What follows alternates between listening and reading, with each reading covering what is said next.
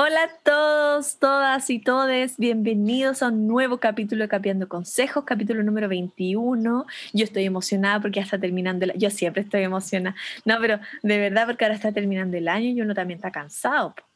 De eso de hecho vamos a hablar, ¿eh? pero de ahí, de ahí, de ahí. Spoiler, spoiler.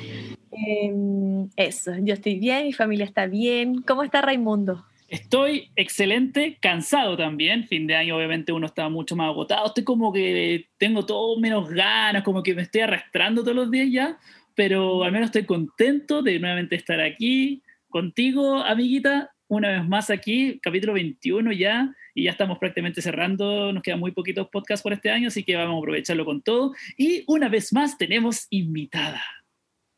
Éjale, con bombos y platillos. Les presentamos una invitada de lujo porque cabe decir, pues cerramos el año y hay que cerrarlo bien.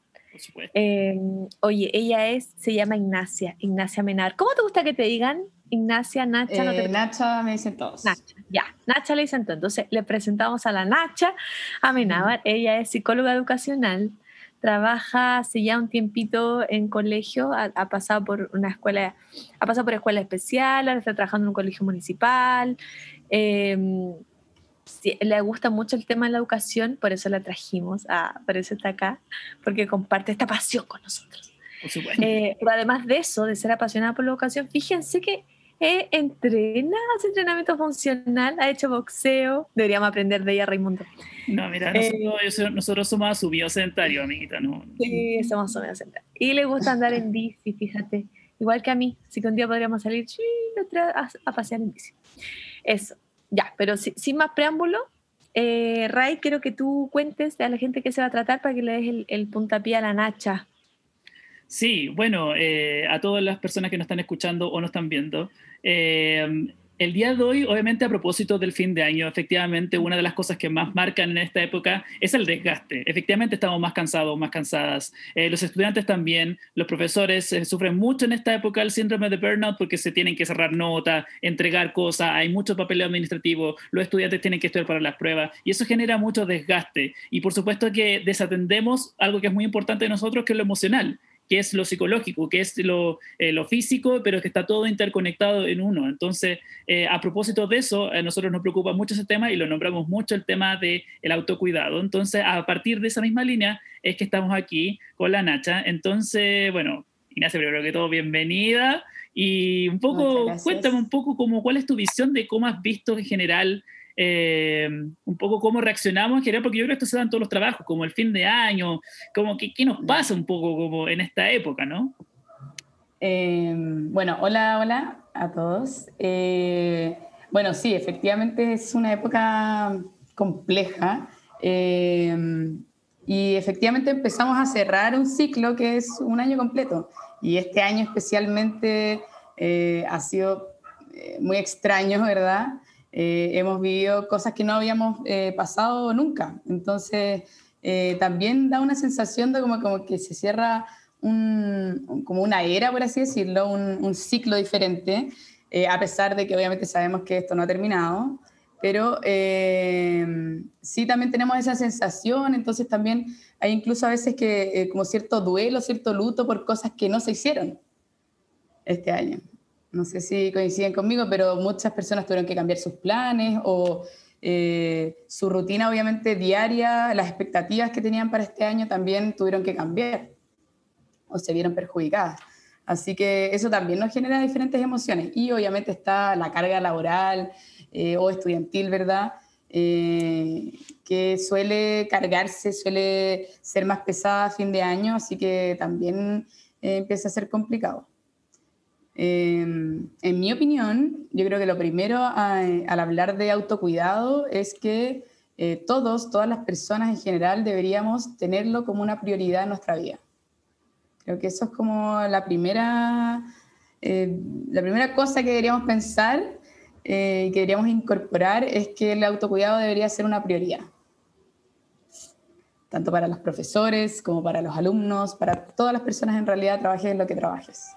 Oye, estoy tomando nota porque qué importante es y qué difícil es, porque, a ver, suena como súper lindo y súper práctico, como si el autocuidado como prioridad, pero en realidad es súper difícil porque uno no puede dejar de sentir culpa. ¿cachai? Como onda, ah, me dormí una siesta y tenía que planificar. Ups, yo el día de hoy, por ejemplo. Eh, entonces, como que al final, eh, no sé, como que te genera más estrés porque al final como que te atrasaste, como que no avanzaste, como que no sé qué, y, sientes culpa por dormir. No sé, que para mí es una acción de autocuidado dormir porque mi cuerpo me pide eh, descansar. Claramente. sí, es verdad lo que tú dices, pero bueno, yo creo que ahí hay un trabajo también que tal vez es más largo, pero la culpa es algo bastante inútil y que obviamente todos tenemos presente en nuestras vidas de alguna manera, pero, eh, pero es como un sentimiento, como te digo, eh, que es bastante inútil porque en el fondo eh, la culpa es como por el pasado, ¿verdad? Nos da culpa por lo que ya pasó y en el fondo como que ocupa, ocupa espacio, es una carga mental, emocional, pero que no arregla nada. No, no, no nos moviliza hacia una acción, ya por lo general. Eh, hay veces en que sí hay ciertas culpas como saludables, por así decirlo, que puede ser, no sé, me porté mal con alguien y, puedo ir a reparar eso que hice, ¿verdad? Eh, pero en el fondo esa como culpa que va pesando solamente porque no estuvimos haciendo lo que teníamos que hacer.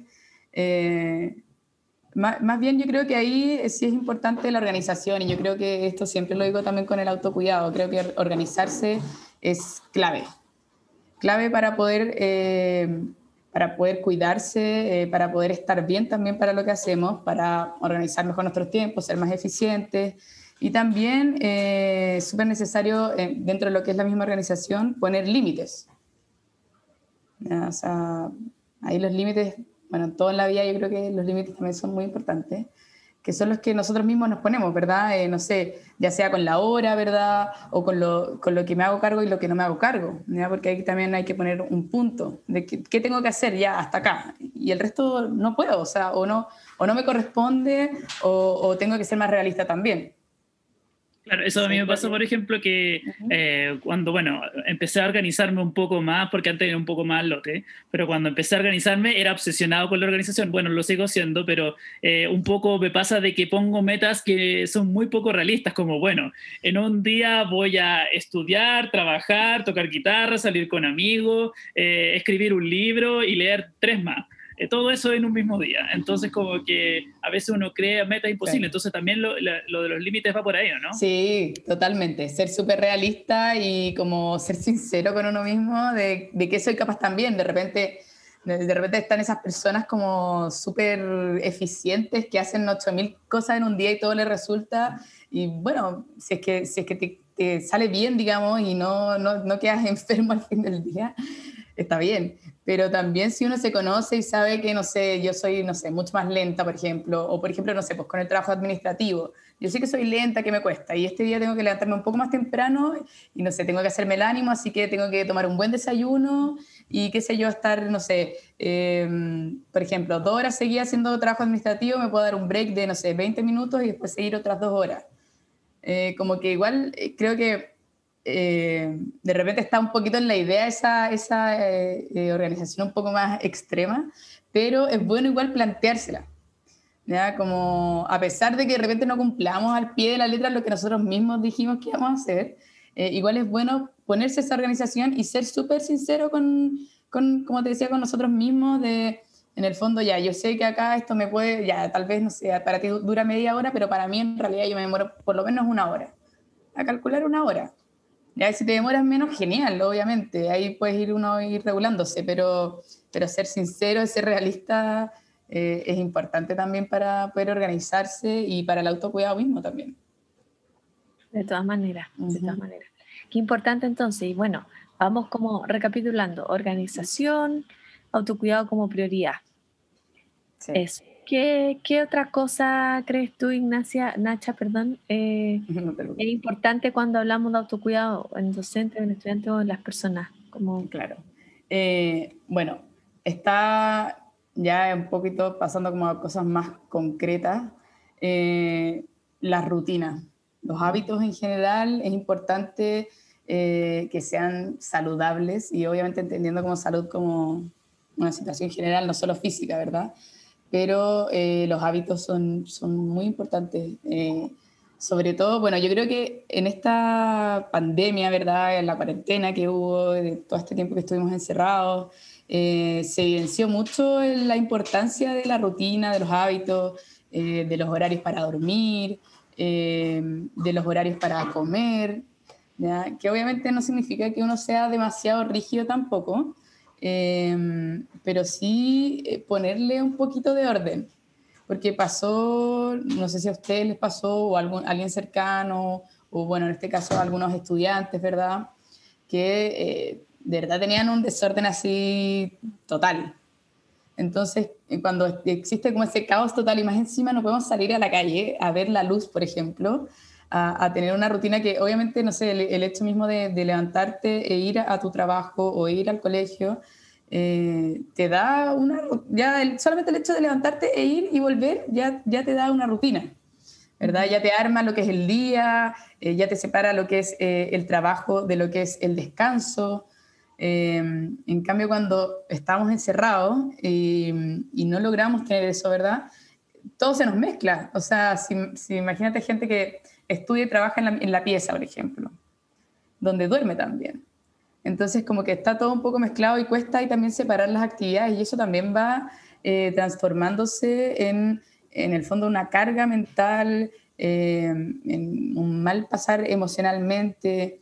¿ya? Eh, de repente no nos damos ni cuenta, pero estamos irritables o estamos muy de bajón, ¿verdad? Tristes o con muy poco ánimo. ¿ya? Entonces, yo creo que acá se evidenció superar toda la importancia de tener cierta rutina, ¿ya? Si bien no significa que todos tus días sean exactamente iguales, ni que respetes al pie de la letra todo, pero sí una base. Por lo menos levantarse entre ciertas horas, eh, dormir entre ciertas horas, ¿verdad? Eh, tener, no sé, una cantidad de comidas al día. Eso también es, clave, considero yo, para eh, el autocuidado en general. Oye, y, bueno, Perdón, te interrumpí. No, no, iba a decir como, bueno, obviamente alimentarse saludablemente dentro de lo posible. Eh, no significa que no salgamos, pero también es algo importante. Eh, y bueno, incorporar algunas otras, otras cosas. ¿Qué me ibas a...? ¿Qué, qué, qué hacer cuando nos sentimos irritados, cansados, con bajón? ¿Qué, ¿Qué hacer en ese caso? Como yo estudiante, yo profe, como yo persona. Claro. Eh, bueno, eso va a depender de muchas cosas, ¿verdad? Pero así como obviamente a rangos generales, eh, de partida es súper importante conocerse para saber qué cosas te hacen bien a ti en esos momentos, ¿ya? Pero a rangos generales siempre son buenas las actividades que te permitan relajarte, eh, por ejemplo, escuchar música, eh, tener un espacio propio, ¿verdad?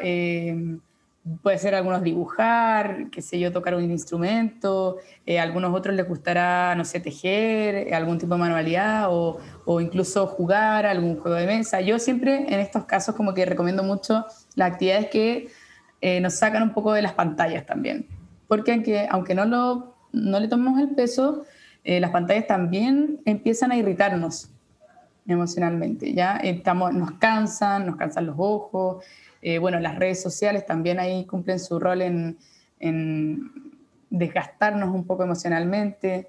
Eh, y bueno, eh, actividad física siempre es súper buena para regular el ánimo.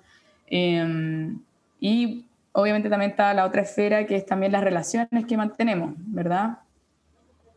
Que bueno, ahí es importante, por ejemplo, si estamos irritables, ver como que mantener relaciones saludables siempre nos va como a beneficiar y en esos momentos también, es el, hecho de que podamos recurrir a alguien eh, para conversar o, em, por ejemplo, si obviamente muchas veces nos irritamos con alguien, ¿verdad? Eh, no sé, sobre todo cuando vivimos como personas, súper lógico, eh, y en este, y en este esta situación que era literalmente estar encerrados 24/7, eh, o sea, súper poco, eh, o sea, súper fácil tener momentos de encontrarse con otra persona eh, y obviamente, qué sé yo, decirse cosas que no se quieren decir o tener malas actitudes o... nada, ser, ser agresivo incluso, ¿ya? En la manera de hablar o, casi ley del hielo, me imagino que en algunos casos tiene que haber pasado. Eh, así que como cultivar también esa, las relaciones que sean más saludables, que no significa que nunca nos enojemos, ¿verdad? Sino que significa que podemos hablar las cosas, que podemos arreglarnos, eh, que puedo decir eh, disculpa, lo siento, perdón, o ¿sabes qué? Me molestó esto, ¿por qué estuviste así? etcétera. Claro. E, efectivamente, sí, perdona Inés, es que efectivamente, como ya el hecho como de conversar con otra persona en una instancia, por ejemplo, eh, fuera de pantalla. Por eso lo de la cuarentena fue tan, ha sido tan complicado. Eh, y yo entiendo que es bastante difícil salir, pero uno lo puede hacer como cuidándose y en el caso uno tiene que tomar ciertos cuidados, pero es, increíble cómo es tan diferente. O sea, efectivamente, el conversar con otra persona realmente como que es como un, como un subidón de energía que es súper impresionante, me ha pasado eh, las veces que he salido, me he juntado con amigos eh, y que efectivamente cuando me junto con personas que quiero, como que el subidón de energía es tremendo. Eh, y uno está más alegre y uno está con mejor ánimo, pero bueno, quizás a lo mejor a alguien le cuesta salir, pero incluso una, una llamada telefónica puede hacer la diferencia si es que te, si es que, que cambia un poco el, el ánimo, especialmente en estos días tan complejos. Sí, Totalmente. Yo, yo, quería puntualizar que todo lo que, ha lo que ha descrito la Nacha es lo que también es muy, muy como constante de observar en esta época como de, de fin de año, sobre todo en los colegios y, eh, bueno, y en la institución educativa en general, donde, bueno, fin de año hay muchos, todavía la mayoría está online, tratando de cerrar un año online con pruebas, qué sé yo, que igual son agentes estresores para los estudiantes y para los profes, revisar que estamos ya contra reloj, eh, ya estamos en la recta final. en los casos de, no sé, los cuartos medios, de los kinder, de los octavos, están procesos como de graduación, de cerrar ciclos.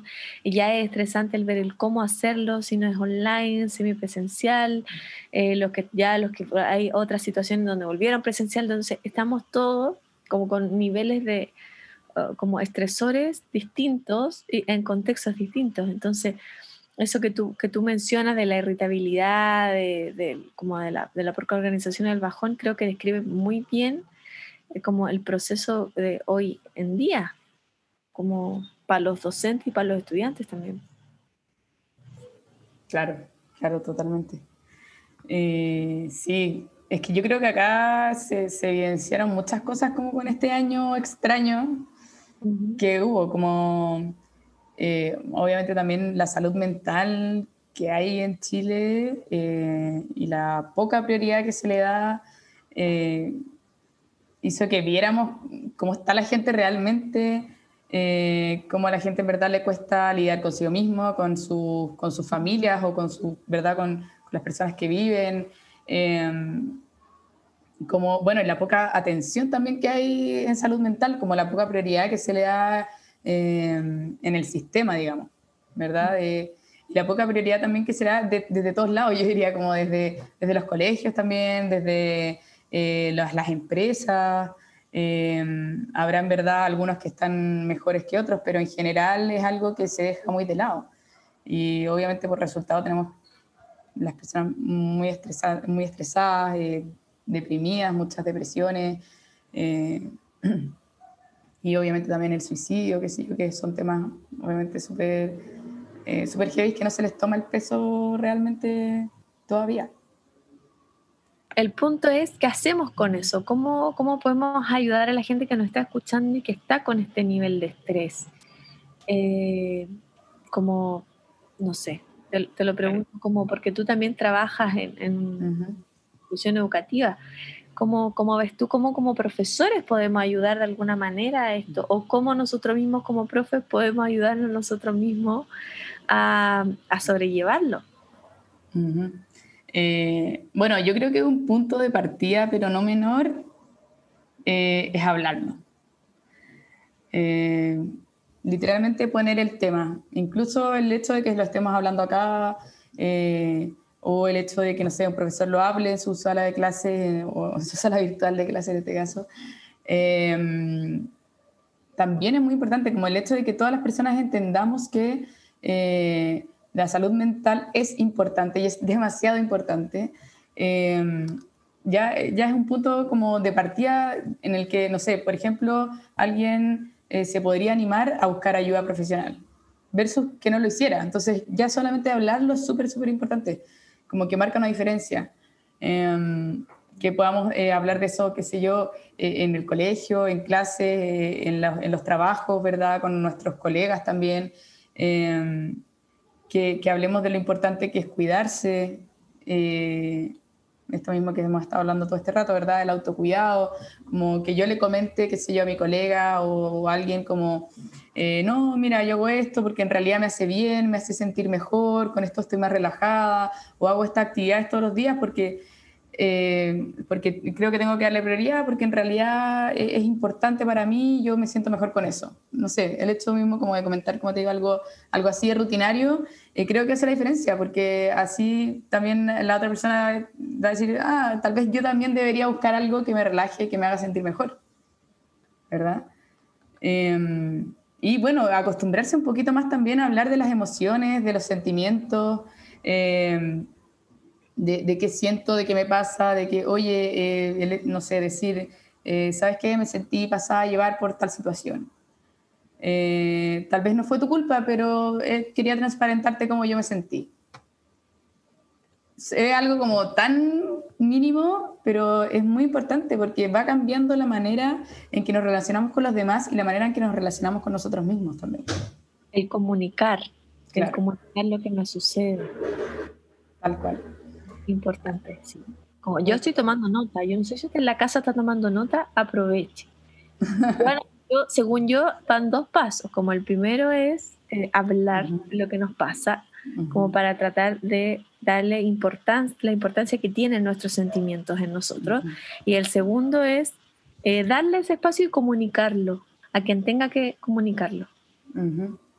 Exactamente. Sí, es muy importante. Em, claro, claro, a mí me, hace sentido también eh, pensándolo con lo que decíamos anteriormente, con el tema también de los límites, eh, porque claro, justamente en esta época de, pandemia, eh, los profesores perfectamente podemos estar trabajando todo el día. Eh, y, en esta época, claro, uno tiene que avanzar en muchas cosas y efectivamente uno, uno deja cosas y tiene cosas pendientes que hacer. Eh, pero hay veces que muchos como que se levantan, trabajan y después duermen, o sea, como que es un ciclo eh, de nunca terminar. Entonces también los límites aparte de comunicar, que por cierto es un tema muy importante, de comunicar, de tener relaciones interpersonales, de expresar lo que voy sintiendo, no guardárselo, eh, también tiene que ver con eh, dar espacios también a, uno y quererse, en ese sentido, incluso un tiempo breve durante el día de parar, eh, es súper necesario. no sé, practico meditación desde hace unos años y efectivamente esos 10 minutos son súper importantes eh, para el día. Entonces también, eh, no digo como que ya, tómate todas las tardes libres ni nada parecido, en especial esta época de fin de año un poco difícil, pero sí como dar espacio un poco, ¿no? Para respirar eh, frente a todo esto, ¿no? Totalmente.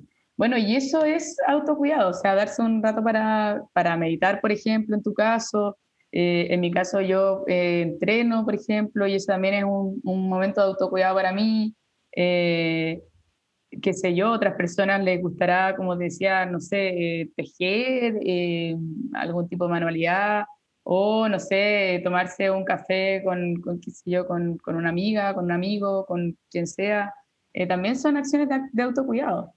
Como que es importante también empezar a identificar qué cosas a nosotros nos hacen bien, ¿verdad? nos relajan, nos generan bienestar. Entonces, también hay ir, ir incorporando. Eh, así que nada, es como importante empezar a poner la prioridad. Y bueno, lo que decías tú de los límites, si bien es, cierto que este fin de año es súper complejo, eh, pero igual es importante ponerse, aunque sea un rato, aunque sea un momento. Nada, no sé, digo ya, por último, ya hoy día tengo mucho trabajo, ya yo sé que voy a estar, no sé, desde las 8 de la mañana hasta, no sé, las 6, 7, tal vez, incluso puede que sea más, ojalá no tanto más, pero realmente ya todo ese día trabajando, ok, ya, pero no sé, supongamos, desde las 7 en adelante va a ser mi tiempo y le voy a dar un quiebre también a ese trabajo. Como que ya termino, por ejemplo, no sé, si yo, yo por ejemplo estoy en mi comedor casi todo el día, Ya, por ejemplo, acá termino y si puedo salir a dar una vuelta o qué sé yo, a dar una vuelta en bicicleta o caminar o lo que sea, como generar ese, ese switch o bajar a comprar pan, por ejemplo. También es importante como de terminó lo que es el trabajo y ahora empieza otro momento, separado, diferente. Eso también eh, es muy importante. Y obviamente para, para profesores. Entonces, generar quiebres en la rutina, entonces. Sí. Importante como separar lo que es eh, el trabajo del descanso. También. Como que no estén, eh, eso, o sea, es como, yo creo que un poco dañino y poco eficiente también esas veces en que, bueno, yo escuché a algunos estudiantes también con los que hablaba de cómo eran sus rutinas y que, por ejemplo, estaba, bueno, estaban en la cama con, la, con el computador o, ahí que si bien estaban como poniendo atención, incluso eran algunos que, que, puede que se esforzaran mucho y todo, pero como que no hacían una diferenciación eh, notoria de lo que es, eh, digamos, el trabajo o el estudio y lo que es el descanso. Entonces al final se termina mezclando y no está haciendo ninguna de las dos efectivamente. Claro. Y bueno, hay un dicho que, que decíamos también que es servicio, servicio, cerveza, cerveza. ¿Qué significa eso? Yo no lo conocía. Como trabajo, trabajo, eh, descanso, descanso, o como lo quieran llamar, pero en el fondo como no mezclarlo no es lo ideal. Ah, ok. es diferente si vamos a tener, no sé, una reunión entretenida de trabajo y que se uno se, que, no sé, casos excepcionales, pero se entiende como... Claro, eh, ya, Claro, claro, claro, como separar esos dos mundos, ¿no? No lo conocía, para mí sería como como servicio, servicio, mojito, mojito. claro, claro. Algo así. La Pero lo entiendo. Encantó. mojito. No, nuevo estado de WhatsApp. Tal cual. Pero sí, es como un dicho que ilustra bastante bien esto, este último punto, como bien. Me gusta, me gusta. Así es. Excelente, excelente. Eh, bueno, eh, hemos, tocado hartos temas, la verdad, y efectivamente como que hemos como dado hartos tips a lo largo como de, la conversación. Eh, bueno, efectivamente yo creo que las personas que están escuchando deben como poner a, tomar notas, si no lo ha hecho, retroceda, escucha el capítulo de nuevo y, y déle una vuelta a lo que hemos estado conversando, que es súper importante, especialmente no solo para los profes, que, que obviamente estamos en un periodo de de, cierre de fin de año, también para los estudiantes, por ejemplo, tal, eh, que también en el caso de los estudiantes que van a dar la prueba, por ejemplo, eh, en los, que, los días previos también, también son como estresantes, uno está pensando en esto todo el día, entonces también es necesario el autocuidado en ese sentido, ¿no? Totalmente. Mm. Y bueno, respecto a específicamente eso que dices, que es como el, el darle vuelta tanto a, a, la situación, que, que algo que yo también como que repito harto, Em, que es como hacer el ejercicio constante de qué está bajo tu control y qué no está bajo tu control. Como hacer, yo incluso digo así, como literalmente hacer el ejercicio en un paralelo, en dar una hoja, qué está bajo mi control, qué no está bajo mi control. Em, y en el fondo, así puedes hacerte cargo de lo que está bajo tu control y empezar a soltar lo que no está bajo tu control. Porque, por ejemplo, no sé, si tengo una prueba ya, en tres días más, está bajo mi control estudiar, pero no está bajo mi control manejar eso desde el futuro, digamos, ¿verdad? Entonces lo que tengo que hacer es organizarme para estudiar, ya por ejemplo yo estudio, no sé, supongamos de 4 a 6, pero a las 6 ya me olvido, y después mañana volveré a estudiar otro poco y ahí me organizo de nuevo, pero en el fondo estar pensando constantemente eh, en lo que tengo que hacer, en lo que viene, digamos, como ese nerviosismo solamente nos va a perjudicar. ¿ya? Entonces, obviamente es un ejercicio que no es algo, yo sé que hay muchas personas que también eh, serán más, un poquito más ansiosas, ¿verdad? Y que obviamente eso cuesta más pero eh, como empezar a hacer ese ejercicio de decir, ya, ahora no puedo hacer nada por eso. Así que solamente como preocuparse de estar también em, en el presente, ¿verdad? Que igual es algo súper dicho, súper manoseado, pero súper real, ¿ya? que es como vivir el, el, presente. O sea, si ahora yo estoy acá, por ejemplo, conversando, eh, eso es lo que estoy haciendo. No, no tengo que estar preocupando de otras cosas. ¿ya? como aterrizar en el presente. Igual hay varios ejercicios, si a alguien le interesa más, como de mindfulness, que tocan harto ese tema como de estar en el presente. Estar consciente. Claro. En el fondo sí estoy... La verdad. Sí, es interesante. Como por ejemplo, hay, hay incluso cosas así como, eh, no sé, desayuno mindfulness. Y en verdad simplemente es como estar conectado con lo que estás en ese momento. Como si estoy tomando desayuno, tomar mi desayuno, eh, qué sé yo, eh, olerlo, hacerlo con calma, eh, como estar viviendo ese momento al 100%. E, eso es muy cierto. A veces uno se queda, no sé, me pasa que de repente me quedo mirando el celular o algo así, pero no, no estoy comiendo, efectivamente. Cuando, no es lo mismo cuando estoy como mirando el plato, disfrutar el plato, mirar lo que estoy comiendo. Es distinto. Es distinto. Pero ese ejercicio, ponte tú, que ustedes mencionan, se puede hacer perfectamente, perdón, me digo, con nuestros estudiantes. Podemos sugerírselos también como, como una estrategia. Totalmente, totalmente. Yo en algunas, eh, algunas eh, actividades o charlas lo, he sugerido, pero sí sería ideal como reforzar ese tema. Y bueno, para los que son eh, más ansiosos y les cuesta más manejar sus emociones, eh, también hay otras técnicas que se llama tapping, no sé si la han escuchado alguna vez, eh, tapping o EFT, que es como técnicas de liberación emocional. Y bueno, hay varias y hay muchos videos también disponibles en, en, YouTube, en, Internet, qué sé yo. Em, y es como, en el fondo, ir como haciéndose ritmo de diferentes formas, ¿verdad? Y muchos son como acá porque esta zona como que se siente mucho, retumba mucho adentro y obviamente con respiración, qué sé yo, y con cierto ritmo que ayuda como a eh, relajarse. Por ejemplo, cuando hay personas que realmente están en un momento que se están sintiendo muy nerviosas, muy ansiosas o, ¿verdad?, como eh, abrumadas, sobrepasadas, eh, también, también yo las recomiendo. Son obviamente para el momento y para ir trabajando de a poco, pero sirven también. Excelente. Súper, me encanta porque siento que nos hemos llenado de tips, de conocimientos nuevos también. Yo esto del tapping no lo conocía para nada, voy a investigar más acerca de esto. Em, nada, no sé si hay algo más en lo que quieras puntualizar, Ray.